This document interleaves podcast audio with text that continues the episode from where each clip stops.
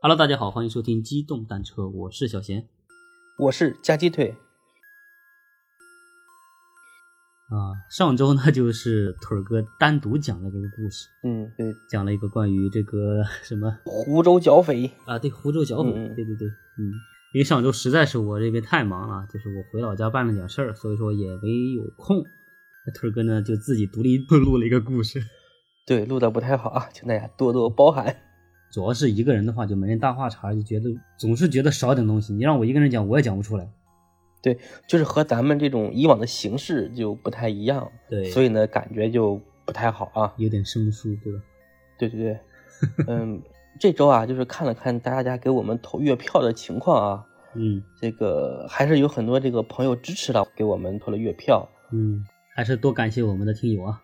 对对对，然后呃，第一的那个听友是，等我先看一下啊。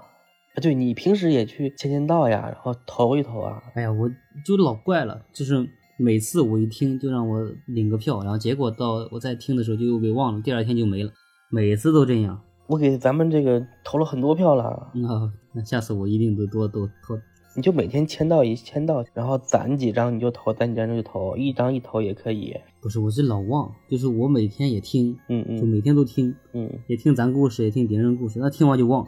给我们投这个月票的听友啊，第一就是麦兜姐姐，嗯 给我们投了好几十张了。嗯，啊，对，这个麦兜姐姐也是我们的忠实粉丝啊，就是之前也经常给我们留言。对对对感谢麦兜姐姐。对对对，嗯，是这样，我跟小贤我们也在计划，还有那个克拉卡啊，嗯，到时候看看是给咱们这些投月票多的朋友直接发个红包，还是怎么着啊？嗯 我们也在商量，对对，反正肯定会感感谢大家的啊。对，就感谢大家支持。对对对嗯，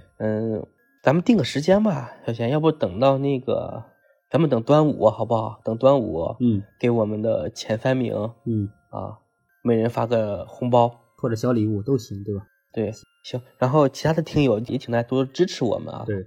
就是点赞、关注、投月票。对，因为喜马平台的这个规则改变了，就是投月票多的，他会获得更多的这个曝光。哦，嗯，对，你看我们其实已经做到今年马上就第三年了，是吧？ 对，实在惭愧，这做了三年对我们现在还是对，还是不温不火，一直给大家在坚持对，啊、希望大家能够多多支持我们啊。嗯，对，嗯，行吧，那今天呢，我们给大家还是讲我们之前朋友比较喜欢的黄河系列的故事。嗯，对，就之前我们是前年是讲的还是去年讲的？我们讲过一期，后来过年又讲了一期，对吧？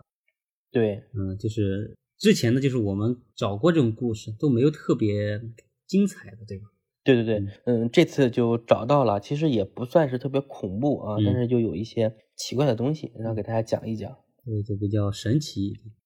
对，嗯呃，我们来讲第一个故事啊，第一个故事是黄河水怪，嗯，哦，这次是好几个故事吧？对，好几个故事啊。嗯其实关于黄河水怪的故事有很多啊，对吧？像这个呃卡车一样大的那个巨鳖，对吧？黄河巨龟是吧？不是，就是鳖，不是龟。哦，其实我小时候听我哥哥讲过啊，嗯就是黄河里面有两只王八精，嗯，然后据说是会就是会变身，然后化成人形，变了两个非常漂亮的美女，说还去天安门看了看。确是的，就是还是我很小的时候听家里的哥哥讲的。嗯，而且就是嗯，我们那儿因为之前我不是讲过，我们那儿有个叫青滇河嗯的一个水库嘛，对对对，也是个风景区，以前也有过关于这种巨鳖或者巨龟的这种传说，嗯，而且我发现就很奇怪，就是很多的我们这边的传说中这种比较大的，它并不是乌龟，就是鳖，对吧？对对对，就是鳖。嗯，所以说有没有可能真的是鳖可以讲的非常非常大？有可能，你嗯像那个电视上演的一些，其实海龟也长得也有长得很大的，龟也有很大的，鳖也有很大的，据说直径也有将近一米的那种鳖。行，我们来讲这个故事啊。嗯，我就以第一人称的视角来讲了啊。嗯第一人称，嗯就是在十多年前，我有一次呢从徐州去临汾，然后中途呢经过这个三门峡，嗯啊，我们知道三门峡是黄河非常重要的一个节点啊，嗯然后那里还建了一个三门峡水电站，对吧？嗯，对，然后就在三门峡这个地方，听到了一个关于黄河水怪的一个真实的故事。嗯三门峡呢是黄河下游非常著名的一个险滩嗯啊，大水滔天啊，浊浪翻滚。嗯，说那个水啊就跟泥浆一样，特别的浑浊。嗯我在这个当地办事情啊，就是平时也没啥事儿，就闲着无聊，就顺着这个黄河的这个大堤，嗯然后走了走，看了看风景。嗯然后呢，黄河在经过几个弯之后啊，水势就有点变缓，然后呢，出现了一个转弯的地方。这个地方呢，有一个小村子，村口呢斜长着一棵河抱粗的一个垂杨柳，嗯然后树上呢还挂着一个三尺多长的一个杏黄色小旗啊，嗯，迎风招展，哦，上面写着“黄河鲤鱼高粱老酒”啊，这是一个店招。嗯嗯，在这个老柳树的下面呢，坐着一个老河工，在那儿补着破布一般的渔网啊，嗯烈日炎炎似火烧啊，天气特别的炎热，嗯但是呢，这个垂杨柳的下面却是习习的凉风，嗯然后呢，还摆了一张粗木的桌子啊，一个酒壶，嗯，还有一盘是熟牛肉。这个感觉啊，如果说大家比较上古的话，就会感觉这是一阵古风啊，很应景，在黄河边上啊。嗯然后呢，这个，然后我呢便坐在了这个小桌儿这个旁边，啊，要了一盘黄瓜，要了一盘牛肉，又要了一盘大鲤鱼，怪能吃呢，对，然后还要了一碗的这个高粱老酒。嗯对，喝的时候呢，就是边喝边跟那个老河工搭话，在聊这个黄河的事情。嗯然后那个老河工呢，大概有七八十岁，嗯一看呢就是老黄河人。他们说这个老黄河人呢有一个特点，就是你的头发都是黄土色，嗯这颜色呢是洗不掉的。嗯然后这个老人呢，他就是经历过大大小小的这个黄河事件，啊，就是一边补网，一边给他讲这个当年黄河上的这些事情。嗯对，讲这个在三八年的时候，啊，小日子就是 日本小鬼日子子占领了，对，小日本鬼子，啊嗯小日本鬼子占领了河南开封，嗯然后呢直逼郑州。这个时候呢，为了这个阻止小日本啊，蒋介石就炸掉了那个郑州花园口的黄河大堤嗯啊，这个在历史上非常有名啊，淹了这个豫皖苏三个省四十四个县，据说是淹死了几十万人。我的天，对，然后造成了一片非常大的一个黄泛区。嗯说这个老人呢，当年就经历了这一场浩劫。他说，当年啊，在炸堤之前，就出现了很多怪事，嗯很多的蛤蟆趴在这个老柳树的树梢，然后蝙蝠呢，白天就出来乱飞，嗯然后蛇都这个趴在马路上，就是马车碾过去都不逃。后来在炸堤的时候啊，连续用炸药炸了好几次，嗯都没炸开，然后每炸开一次，黄河就自动翻起河底的淤泥，把这个缺口给堵上。哦对，一连几次都没有成功，嗯是不是很神奇这件事情？那然后呢，炸堤的时候流出来的这个河水啊，嗯它不是浑浊的，而是特别像那种浓稠的那种鲜血。对，黄河边儿上呢，还有特别多的老百姓在那儿请愿，就是说黄河炸堤是天怒人怨的事儿，嗯万万不可做呀。对，而且老百姓都对着黄河大堤磕头嗯啊。就正在这个磕头间啊，这个河堤就突然自己就决开了，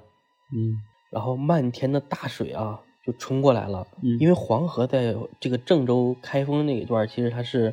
呃地上河，对吧？对所以你这个河堤一旦炸开，那这个水往低处流嘛，就一下子全都流出来了，然后就把人都给卷走了。嗯这个老人呢就说，这个老河工啊就说他当年被黄河一口气冲出去了好几里路啊，因为小从小在黄河边儿长大，他的这个水性呢就好一点儿。嗯啊，瞅准机会呢，就是抱着一棵树，顺着那个树爬到了树顶，才逃了一条命出来。嗯后来呢，他就在树上啊待了几天几夜，只能靠这个剥树皮吃，然后在树上抓虫子吃，嗯然后呢还用树皮把自己牢牢地绑在树上，嗯对，然后才没有掉到河里喂王八。然后呢，这个老河工啊还特别强调说，树上密密麻麻的全是苍蝇，嗯就一层摞着一层，赶都赶不走。嗯说苍蝇多到什么程度呢？嗯就是那些比较细的那些呃树枝儿都被压弯了。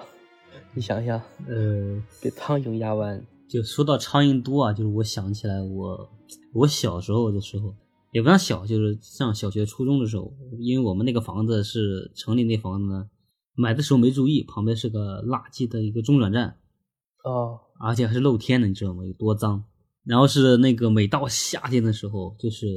苍蝇啊，就多的真的是就真的是密密麻麻的一层就在外面。嗯然后是我们就搞那种，反正那以前的人也不讲究，然后就搞那种皮帘子或者就那种网的帘子，然后就把那个门外隔开，就后门啊，我们前面还是好好的，就后门那块一个很小的一个小院儿的小门儿，我的天呐，我就能清晰的看到那个上面就一层，真的是一层，就苍蝇落的那个一层就嗯就透的缝儿就很小了那种的，就密密麻麻的，嗯，然后是就特别那个恶心，特别 脏，对。好吧，激起了你的回忆。对，激起了我的回忆。而且还有呢，就是我们苍蝇多，苍蝇多，还有什么多？就是壁虎也多。那壁虎啊，对，多的呀，壁虎吃苍蝇是吧？对，那壁虎多的呀，我的妈呀！就少说得有个百十条在那边爬来爬去的，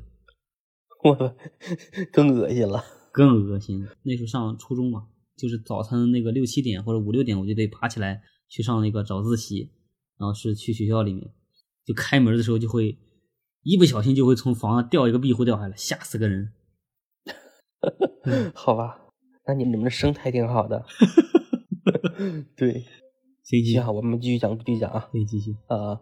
然后他们也就分析说，树上为什么会有这么多的苍蝇？嗯然后呢，就大家就分析一下，有可能是说下面都是水啊，苍蝇没有落脚的地方，嗯对吧？还也有可能是因为这个漂在水面上这些浮尸招来的，嗯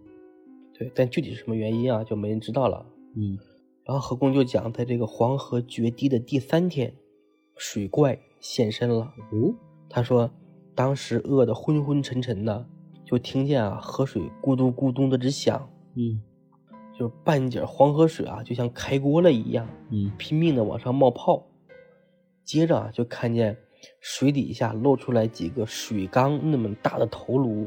嗯对，水缸可能南方的小伙伴儿可能不太常见啊，但是北方是非常多的那种水缸，对，还是很大啊。说那头颅就有一匹马那么大，黑乎乎的，然后呢也看不清楚，但是它的眼睛呢是红色的，就像挂着两盏红灯笼。嗯而那个东西的身子啊，几乎全在水底下，不知道有多大，但是可以肯定是很大很大。很大很大，嗯对，它在水面上呢，就顺着水一路的走啊，嗯身子撞到了树上，那个树就被拦腰的折断，然后呢，还有很多那种就是被水淹了，但是还没有倒的房子，只要他们一碰到，房子也就跟着倒塌。嗯对，它就这么一路顺流而下，最后去哪儿了也不知道。嗯这个时候呢，我对这个水怪就特别感兴趣，就把河工喊过来啊，让他一起来喝酒，一边详细讲。嗯然后这个河工呢就吃了口鱼啊，又喝了一口酒，眯着眼睛回忆啊，就说那个东西看起来就特别像团鱼。什么叫团鱼呢？就是老鳖。哦对，但是就是说这个团鱼怎么能长得这么大啊？嗯他说当时啊，那水把房子淹的只剩下屋顶，说他能在水底下把屋子给撞塌，你说那个得有多大？妈呀你现在说一辆汽车冲一辆房子，嗯都不一定能把它冲倒吧，对吧？对啊嗯然后后来就是那个河工又言之凿凿的说说这个在老黄河边上啊，嗯我都管这东西叫什么呢？叫铁头龙王，是河神，嗯是黄河大王的真身。嗯对，然后接下来呢，这个老河公啊又讲了许多关于这个黄河龙王的故事，特特别有趣。可惜当时这个这个我喝喝酒喝喝多了啊，这个高粱酒确实不错，嗯，喝的晕乎乎的都忘了啊，然后就记得这个黄河水怪的故事，哦，嗯，反正也不知道是真是假啊，对，只是记得当时的那个高粱酒和那个黄河鲤鱼的味道确实很好。嗯哎，小贤，你你们那里离黄河远吗？嗯，还是有点距离的，对，还是有点距离。哦，我还没有吃过黄河鲤鱼呢。对，就刚才我就要说这个事儿，就黄河鲤鱼就嗯，确实还挺好吃的，嗯，那你吃过是吧？我我吃过吃过，行啊，等有机对会我们那儿就有的时你候要去尝一尝。对，有的饭店就会卖那个黄河鲤鱼。我吃吃过比较好吃的，有一次就是之前那个就在跟同学们一起聚餐，然后是吃过一次黄河鲤鱼。那鲤鱼，我的天呀，就是它炖的汤有点像牛肉味儿，你知道吗？ 真的，就我就不知道它应它，我估摸着它应该就是牛肉汤炖的，然后是又煮那个鱼，而且那个鱼的肉呢，就是嗯，就确实还挺好吃，就是那个味道，然后是那个挺入味儿的。好吧，嗯行，有机会一定要去尝一尝啊。嗯，对对对，然后下面我们讲第二个故事啊，第二个故事叫黄河水岛，嗯这个有点像咱们之前讲的那个黄河捞尸人的那个故事了。嗯据说在这个解放以前啊，黄河的这个水患啊很严重，嗯黄河经常改道啊，这个咱们都知道啊。你看，黄河以前是从那个南边儿啊抢淮河的水道入海，然后后来不是炸了那个花园口吗？那然后黄河又又从北边儿入海，就是从现在的这个黄河，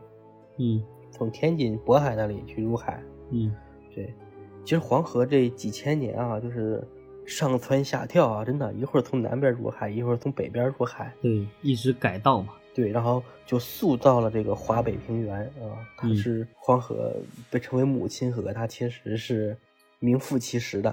嗯，但其实黄河怎么说呢？就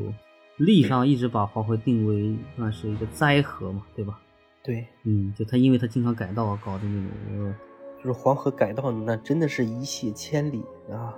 对，然后生灵涂炭啊，据说浮尸就像死鱼一样，嗯白花花一片，说月光下望过去啊，嗯就像罗刹地狱一般。嗯，说解放以后啊，就没那么严重了。嗯但是呢，还是因为说各种原因，有人落水死在黄河里，然嗯后顺着上游飘过来，尤其是在汛期，啊，嗯就是那些比较大的那些水湾处啊，都会积累几十上百具的浮尸，也是很恐怖的。我的妈呀，这浮尸都从哪儿来的？说的就是啊，嗯然后关于黄河的浮尸啊，就有很多说法啊，嗯就譬如说男俯女仰，就是说对黄河上的浮尸一般趴着的是男人，仰身的是女的。嗯对他们说啊，可能是因为说女性的骨盆比较大，就是因为重力作用啊，所以在水里呢一般是仰着的。嗯对，当然说也不全对啊，就有的一些，比如说没有发育好的小女孩儿，或者是比较瘦弱的女性，就可能也会趴着。嗯嗯，这个词儿呢，到后面就有有一个词语啊，用来形容这些浮尸，就是叫水岛啊，就是水岛，对水岛或者叫水道啊，哦， 就是那个倒立的倒啊，嗯或者是跌倒的倒啊。嗯嗯说这个词儿啊，现在已经正式成为了一个黄河浮尸的一个特定的名词，嗯对，就很神奇。而这个浮尸呢，和和水岛啊，都是真实存在的。嗯水岛指的就是人死以后啊，人死在黄河以后，尸体不腐烂也不漂浮，嗯而是那种竖直漂浮在水底下，就之前咱们说那个砾尸啊，对呀，那不就力士吗？对。然后呢，随着波浪往前走，嗯就是从水面上往下看啊，这个人就在像在水底下行走一样。就是幸亏黄河的水是浑的看不清，如果真的是那种看得清的，我的妈呀，很吓人哈、这很吓人。对，然后就说啊，黄河每年到旱季的时候啊，黄河就会干涸，政府呢就组织当地农民去挖河，清淤嘛，对，拓宽、拓深河道。嗯有时候呢，这些人就会发现，光溜溜的河岸上就会有着一行行嗯深深浅浅的足迹，嗯就顺着黄河滩一直延伸到河心，嗯有的呢是顺着这个河心一直往前走，一路上全是脚印儿，就特别瘆人。嗯对，就还有更恐怖的是什么呢？就是这个脚印的两边儿啊，还有两行拖痕，就顺着脚印一直往前走。嗯，那你说这拖痕又是什么呢？这多很，这更恐怖了。对，但是有那个船夫啊，嗯就是根据这个拖痕给了两种说法。嗯第一种呢，就是说是这个人呢是带着脚镣沉入水底的嗯啊，他很可能是黄河人祭，因为在过去啊，人们可能封建思想比较严重啊，可能会给这个山呐、神呐、之类的，或者是河流之类的会献祭祀。对，祭祀、献祭，对，对，如果这个人是人祭呢，说要把双脚啊带上脚镣沉入水里，嗯说这个人呢死了以后呢怨气大，就变成了这个水党。嗯但是呢，因为脚镣还在啊，就只能说，他就只能拖着脚镣在水底走，嗯然后呢，这个河底就留下了这个脚镣的痕迹啊，有拖痕。嗯对，另外一种说法呢，就是说这个水岛呢就是水鬼，水下呢阴气比较重，嗯没有办法呢去投胎转世，所以呢，他们就在水下行走。其实呢，就是跟着这个船走啊，有机会就把船上的人给拖下来，抓替身然后了。就找替身儿。嗯对，找替身。找到替身之后呢，他们才能投胎转世啊。嗯但是呢，这个阎王爷呢，也不会任由他们胡闹，就是每隔一段时间呢，就会派这个无常给他们索走。嗯啊，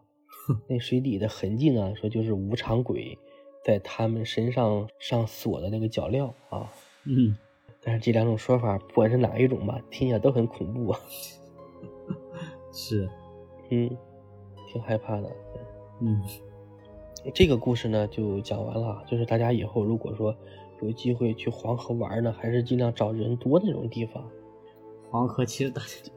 对这就也就那几个什么小浪底啦，在河南境内的小浪底啦，什么黄河滩那边的，还有点可以去观光旅游。对对黄河壶口瀑布，对，对，你看我每次坐高铁嗯也路过黄河的时候，就发现这个黄河的这个水量还有宽度啊，嗯其实跟南方的河比还是差太远，啊尤其跟这个跟长江比，嗯就不是一个量级，嗯，它水量还是少，对。但没办法，就北方的河了嘛。对，第三个故事啊，嗯叫黄河龙骨。嗯，嗯，像中医上有一副药叫龙骨，你知道吗？知道。嗯，对，而且小时候，哎，就我不知道你小时候有没有吃过，就我小时候有吃过一种叫龙骨状骨颗粒的这种东西，反正小说以前特别火，就小孩补钙的乱七八糟的，也不知道什么成分。那叫龙母状骨颗粒，啊你记龙母错了，好吧，是牡丹的牡。哦， 好吧，好吧，我没吃过，我我看我侄子以前吃过啊，哦，龙母状骨颗粒。好 吧，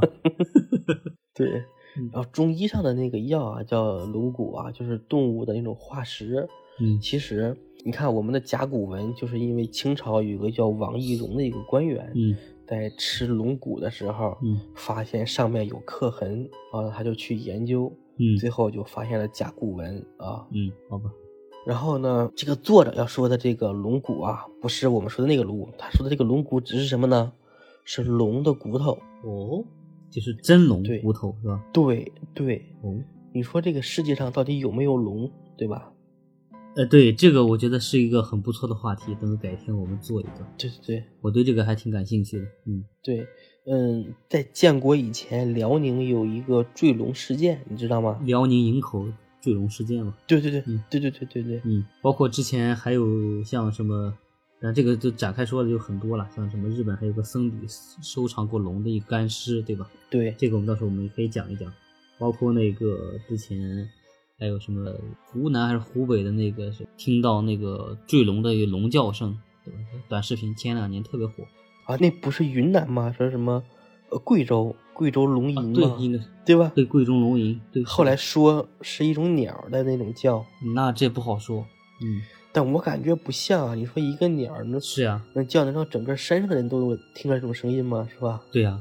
而且还有一个就是之前很火的，现在应该看不到了，叫那个黄浦梁子过大龙，就是很明显的看到一个龙卷风，有有人录的视频里面，龙卷风里面有个像龙一样的东西在里面盘旋，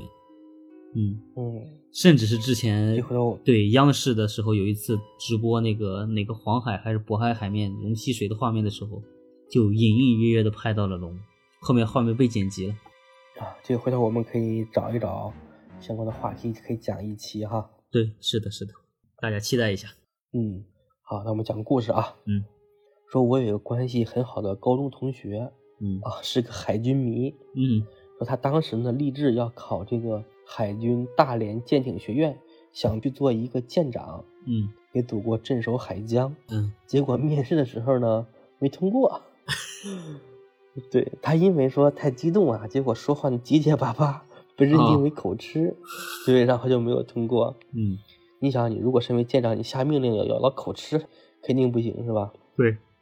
对，然后他最后呢就转而呢去报考了那个大连海事嗯啊，想曲线救国。嗯结果毕业以后呢，哎，就光荣的做了一名海员。嗯对，然后毕业呢后呢，打听就说去海事局也可以啊，这个稳定、安逸又体面啊，觉得这个工作很好。嗯，但是这个工资呢，一个月只有两千块，觉得有点少了，是吧？对，就两千块 RMB。嗯 后来呢，就是他后来又打听啊，就是去当船员跑船，嗯又脏又累又折腾啊，嗯这一个月呢也是两千块，嗯，不过呢，这个单位是美刀啊。哦，那不错。对，后来呢，他一咬牙，去他娘的稳定安逸吧，嗯还是先赚钱是的再说。嗯嗯，说后来啊，就是作者呢在成都的时候呢见到了这个人，就说他呢已经成为了一个非常资深的一个老海员啊，都已经做到大管了嗯啊。这大管是个什么职位，咱也不知道啊。嗯后来就问他说有没有遇到过什么海怪、什么美人鱼，或者像什么神秘岛之类的，他就回了我两个字啊，狗嗯屁。狗屁。嗯对，但是他说啊，说有一年的时候呢，呃，遇见了海水啊，变成了这个血红色。嗯嗯对他本来以本来以为呢是这个狗屎的日本人啊，又在杀鲸鱼了。嗯